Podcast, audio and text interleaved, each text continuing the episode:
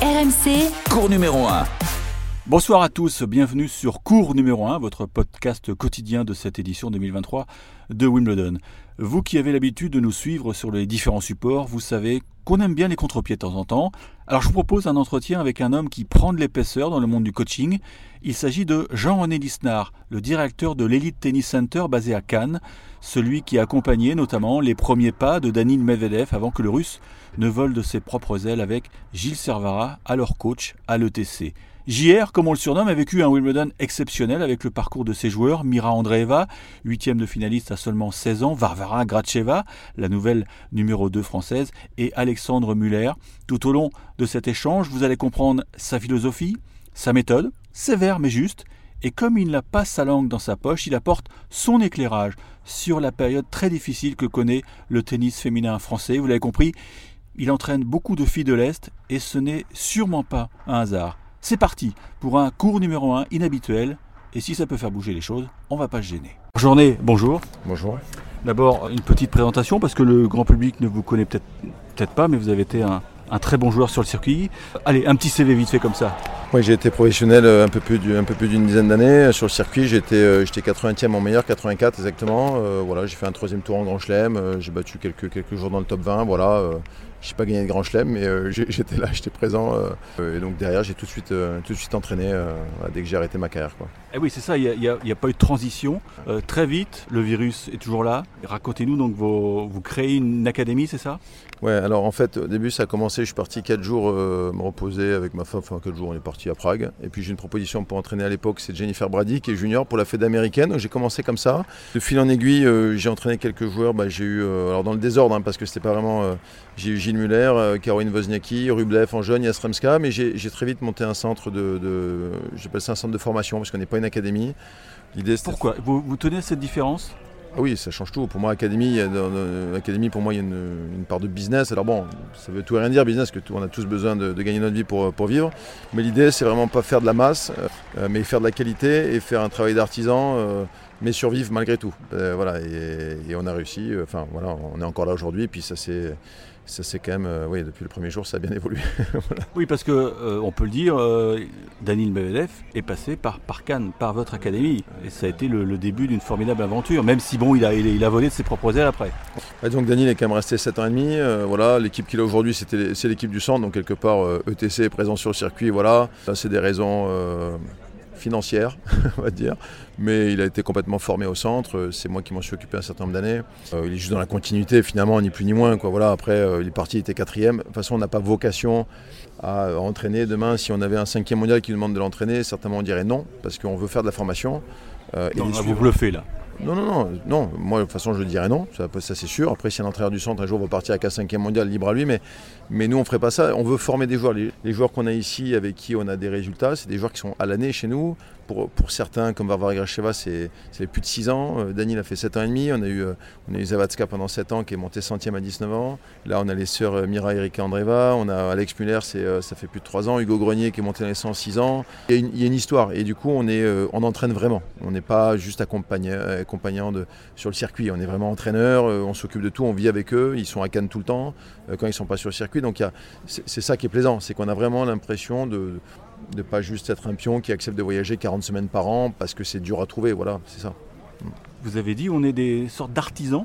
J'aimerais bien que vous développiez l'impression qu'il y a d'ailleurs beaucoup d'heures de travail. Vous ne devez pas euh, compter vos heures. Ouais, voilà, on n'est pas, on pas aux 35 heures là. Euh, Enfin, en tout cas, pas par semaine. Bah, De toute façon, le haut niveau, c'est. euh, alors, oui, c'est sûr qu'il y a beaucoup d'heures. C'est un métier, on ne doit pas compter. Je veux dire, il n'y a pas de week-end, il n'y a pas de. euh, Forcément, il faut se reposer, mais il y a tellement d'entretiens. Il y a, le travail sur le terrain, évidemment, mais les discussions, euh, la logistique, discuter avec tes parents, les agents. euh, et puis il n'y a pas de jour au tennis.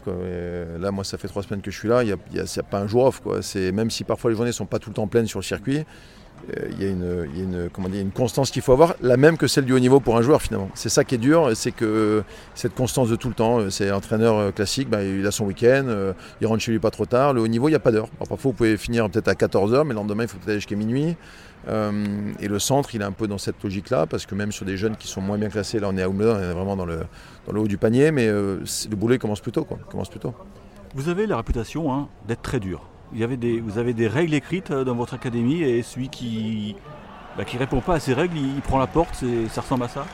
Bah, Très dur aujourd'hui, je pense ça comme un compliment, parce que c'est juste qu'avoir des règles et les faire un peu respecter, et surtout dans les années 90, j'aurais été un parmi tant d'autres. Voilà. Sauf qu'aujourd'hui, euh, euh, voilà, alors on va vous expliquer que les temps ont changé patin coup fin. Alors sur certains points, je veux bien l'entendre, mais d'autres, les valeurs du haut niveau ne s'échangent jamais. Je veux dire, arriver à l'heure à l'entraînement, ne pas avoir le portable greffé à la main toute la journée, euh, respecter, dire bonjour, machin, bon, ça me paraît des, bases élémentaires de la vie. Mais aujourd'hui, ça fait, euh, ça fait deux mois ou du centre des, quelque chose de strict, alors que j'estime que c'est. mais bon, on voit que la société n'est pas non plus parfaite à l'heure actuelle, et je pense qu'il y a une partie aussi des des raisons est aussi par-delà des enseignants, des éducateurs, quels qu'ils soient, euh, dans les écoles, partout. Il faut, je veux dire, les gamins ont le portable aujourd'hui à l'école. Ils sont assez tolérés. Je veux dire, moi, je ne veux pas que mes gamins aient le portable à l'école. Je suis désolé, ils sont là pour, euh, pour apprendre. Euh. donc voilà, là-dessus, je, ne démords pas. Alors si ça, ça fait moi quelqu'un de strict, ben, allons-y, quoi. Je suis strict. Vous avez accueilli dans votre académie notamment un petit phénomène. Hein. Vous avez des mots géniaux sur cette fille, Mira Andreeva. Vous parlez de, ouais, de génie, de prodige, c'est pas exagéré? Non, c'est pas exagéré. Elle est dans la catégorie prodige. Après, il faut y rester. Comme je dis, euh, j'en ai connu d'autres. Alors, euh, certains que j'ai vus, forcément, je, suis, fais du tennis du matin, midi et soir depuis, 35 euh, ans. D'autres que j'ai entraînés, d'autres qu'on a croisés, d'autres que j'ai joués. voilà. Mais il y en a beaucoup qui se sont évaporés. Il y en a beaucoup qui étaient très forts et qui sont des très bons joueurs de tennis, mais finalement, par rapport à ce qu'ils avaient à, à 14, 15, 16 ans, 17, 18 ans, bah, c'est du gâchis. Donc elle, le, tout, c'est de, rester dans cette catégorie-là. Donc il faut, euh, en tout cas, si elle, souhaite euh, rentrer un jour dans la catégorie prodige et gagner, euh, bah, comme certains, plusieurs grands chelems, vous ne pouvez pas vous reposer. Il faut continuer à garder l'avance que vous avez, sachant que tout le monde veut vous rattraper, forcément. elle, est là-dedans, complètement. Voilà, après, il faut, savoir accompagner aussi ce genre de, projet parce qu'ils ne pensent pas comme les autres. Il y a un problème en France avec le tennis féminin, il n'y a, pas de relève. On a l'impression que c'est c'est très dur d'amener des, jeunes filles françaises au plus haut niveau. Vous avez euh, conscience de cela? Il y a une sorte de décalage entre la France et, les pays de l'Est? J'imagine que le problème est plus vaste, mais j'imagine que vous avez une idée sur ce, manque de, pépites en France. ça n'est que mon avis, parce que là, vous ferez parler 10 personnes, ils vont peut-être vous, mettre 10, euh, vous aurez peut-être dit, euh, comment discussions différentes. moi, je peux juste comparer avec les gens qu'on a eus au centre. Euh, c'est à peu près moitié-moitié, on a des étrangers. De manière générale, déjà étrangers. Déjà, ils viennent pour un savoir, parce qu'ils viennent, ils viennent, ils viennent, ils payent euh, pour un savoir. Donc déjà, à partir de là, quand vous démarchez, vous allez habiter à l'étranger, c'est pour écouter. Sinon, vous venez pas, a priori. Euh, peut-être qu'en France, ça allait moins comme ça. Ensuite, ce que je vois, c'est que l'éducation, on peut dire ce qu'on veut, tous ces gens ne sont pas parfaits. Mais je parle des étrangers, notamment là on parle des pays de l'Est. moi au centre on a beaucoup de Russes, d'Ukrainiens. Euh, aussi parce qu'avec on a eu euh, Medvedev, euh, on a eu Zavatska qui ont, bien marché, donc voilà, et puis on a une, y, a une espèce de, bouche à oreille qui se fait. Moi, ils me craignent, ils me respectent, ils prennent ça, c'est bien, dans leur pays, ça marche comme ça. Ça marche comme ça, c'est celui qui, est le plus fort qui est respecté. Et c'est pas péjoratif, c'est au contraire, c'est un aveu de faiblesse d'être mou, d'être gentil, d'être soft, de rien dire. c'est des joueurs qui vous testent par exemple. Bah moi je vais au bras de fer, ça me dérange pas. Si j'estime qu'on est dans, voilà, c'est pas y aller pour y aller quoi, mais mais, euh, et donc, c'est leur plaît. Alors qu'aujourd'hui, ben, en France, on va, euh, que ce soit euh, aussi certains parents, ils vont lâcher devant des, règles de vie élémentaires de leurs gamins. Les entraîneurs vont, vont, vont, se cacher ou se protéger, comme ils disent, mais je ne sais pas de quoi ils se protègent, parce qu'il n'y a pas de. On vous faire un procès tous les. Donc, c'est. Et, nous, quand on était jeunes, je suis désolé, moi j'étais à la fédération française, j'étais avec Thierry Tulane Eric Vinograski, ils étaient durs avec nous. J'ai jamais dit que c'était des salauds. quand on veut le bien de quelqu'un avec ses gamins, on doit être dur parce que euh, euh, quand on est gamin, on teste ses parents. Euh, bah, aujourd'hui, c'est mal. Donc moi, ces gamins-là, ils sont durs. Là, avec Mira aujourd'hui, bon, bah, c'est sûr qu'elle comprend plus vite. Hein. Il n'y a pas besoin de hausser le ton tout le temps. Il y a des moments, il faut le faire. Je pourrais très bien faire comme beaucoup, lui porter le sac sous prétexte qu'on a un prodige, mais j'estime que je ne sais pas faire ça. Et quelque part, ça m'aide aussi à garder de la qualité. Et, elle aurait fait le deuxième tour des qualifs, ça aurait été déjà un super résultat à 16 ans. Hein, déjà, pour y être, déjà, c'est voilà. Bah, elle est encore là, donc il faut toujours la, pousser. Il y a des moments elle n'a pas envie, comme tout le monde. Il y a des moments, euh, euh, voilà, et, elle respecte ça. Je sens que bah, c'est donc ces pays-là. Daniel, euh, j'ai, Daniel, j'ai déjà, il était à Marseille, j'ai pas fini le match contre Benoît Père, son premier Open 13. Et j'ai fini à Cannes. J'ai dit bah, tu finis la semaine tout seul. Il s'est excusé. Il a continué le tournoi. Il a fait carte finale. Il n'a pas porté un jugement. Genre le mec s'est barré. Bah non, il s'est comporté comme un sagouin à l'époque. Hein, c'est vieux. Non mais, ben ils apprennent. Ils prennent pas. donc ça les choque pas chez eux quoi. Nous dans la culture française, ma mamie quoi. Euh, et donc il y a une partie là-dedans, il n'y a pas que ça, évidemment, il n'y a pas que ça. Euh, voilà ce que je peux dire déjà. Et puis euh, je trouve que de manière générale aussi, ils respectent plus. enfin, l'actualité en France n'est pas terrible.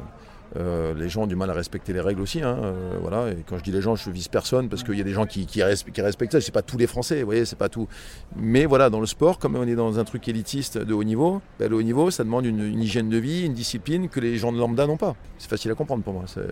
Ça, coule de source, quoi. Mais pas pour tout le monde. en tout cas, vous avez le sentiment ici à Wimbledon que bah, on commence à s'intéresser à, votre centre de formation. Il y a, vous donnez pas mal votre numéro de téléphone, vous, vous voyez beaucoup de journalistes. Il, se passe un truc, non? Vous ouais, ça, ça, fait, ça fait de, cette année, c'est vrai que bon, pour, être franc avec vous, je n'ai jamais appelé un journaliste de ma vie. C'est quelque chose qui m'intéresse pas, mais en même temps, j'aime bien parler tennis. Là, je le fais avec plaisir parce que j'aime bien échanger. J'aime bien, comme je on pourrait se voir à un bar, ce serait pareil. On a toujours fait du bon boulot, je pense, depuis des années. Après, bon, bah voilà, euh, les années, le travail faisant que bah, il faut, il faut laisser le temps que ça, ça, pousse. Cette année, par la force des choses, on a Alex Muller qui fait une super année avec, avec euh, Jean-Christophe Fourré qui fait un super boulot, je, le souligne.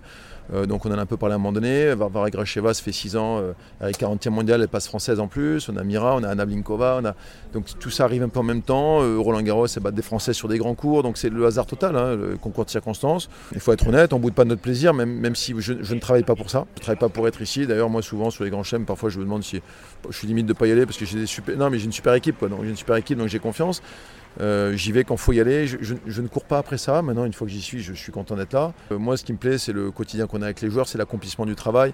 là, là c'est la cerise. Mais comme si vous me disiez, est-ce que j'aime l'argent j'aime l'argent pour la liberté, maintenant vous me donnez une porte, je la prends, euh, si j'ai l'argent pour l'acheter, je ne vais pas l'acheter. voilà, c'est cet exemple-là. Donc je, évidemment, je suis hyper euh, fier et de ce qu'on a fait au centre, content pour les joueurs, content pour, même pour moi.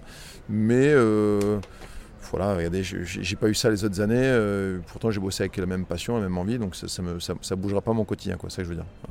Vous aimez aller dans les, tours jeunes, c'est là qu'on trouve les pépites. Et, vous avez une anecdote sur euh, Carlos Alcaraz, vous l'avez vu jouer très très tôt. Oui, bah, tous les étés, je vais à Prostéoff, euh, Coupe du Monde euh, moins de 14 ans, donc j'ai vu passer là, ces dernières années bah, Alcaraz, j'ai l'impression que c'était hier. C'était il, il faut que je regarde, mais c'était il y a 5-6 ans, il avait 14 ans, il a, il, a, quel âge? Il a, voilà, donc c'est ça, ça devait être il y a, 5 ans peut-être, il y a 5 ans, oui, c'était hier, hein, et le Covid entre temps, il n'avait pas vu le truc passer. Euh, il avait l'appareil dentaire, le truc, et puis là aujourd'hui, j'ai vu jouer contre Alex, il est numéro 1 mondial sur Central, et vous dites que ça passe à un temps incroyable. Euh, et puis là-bas, chaque année, on voit, on voit tout le temps les, meilleurs jeunes. Donc finalement, vous les voyez 2-3 ans plus tard. J'ai vu euh, Oji Aliassim aussi en moins de 16 ans. Machin, je fais toutes ces compètes. Et forcément, c'est là que ça se passe, que c'est là où l'entraîneur a le plus d'impact sur un joueur. Parce que finalement, il, apprend son métier là déjà. Savoir s'entraîner, le goût du dépassement de soi, euh, savoir être pro, mature avant l'âge. Là, là, à cet âge-là, c'est un, là, un vrai boulot d'artisan parce qu'il faut euh, les apprendre, leur apprendre à s'échauffer, à manger, à penser, à jouer, euh, coup technique, machin. Alors que quand vous arrivez ici, c'est un peu plus précis, c'est un peu plus pointilleux. On est sur des.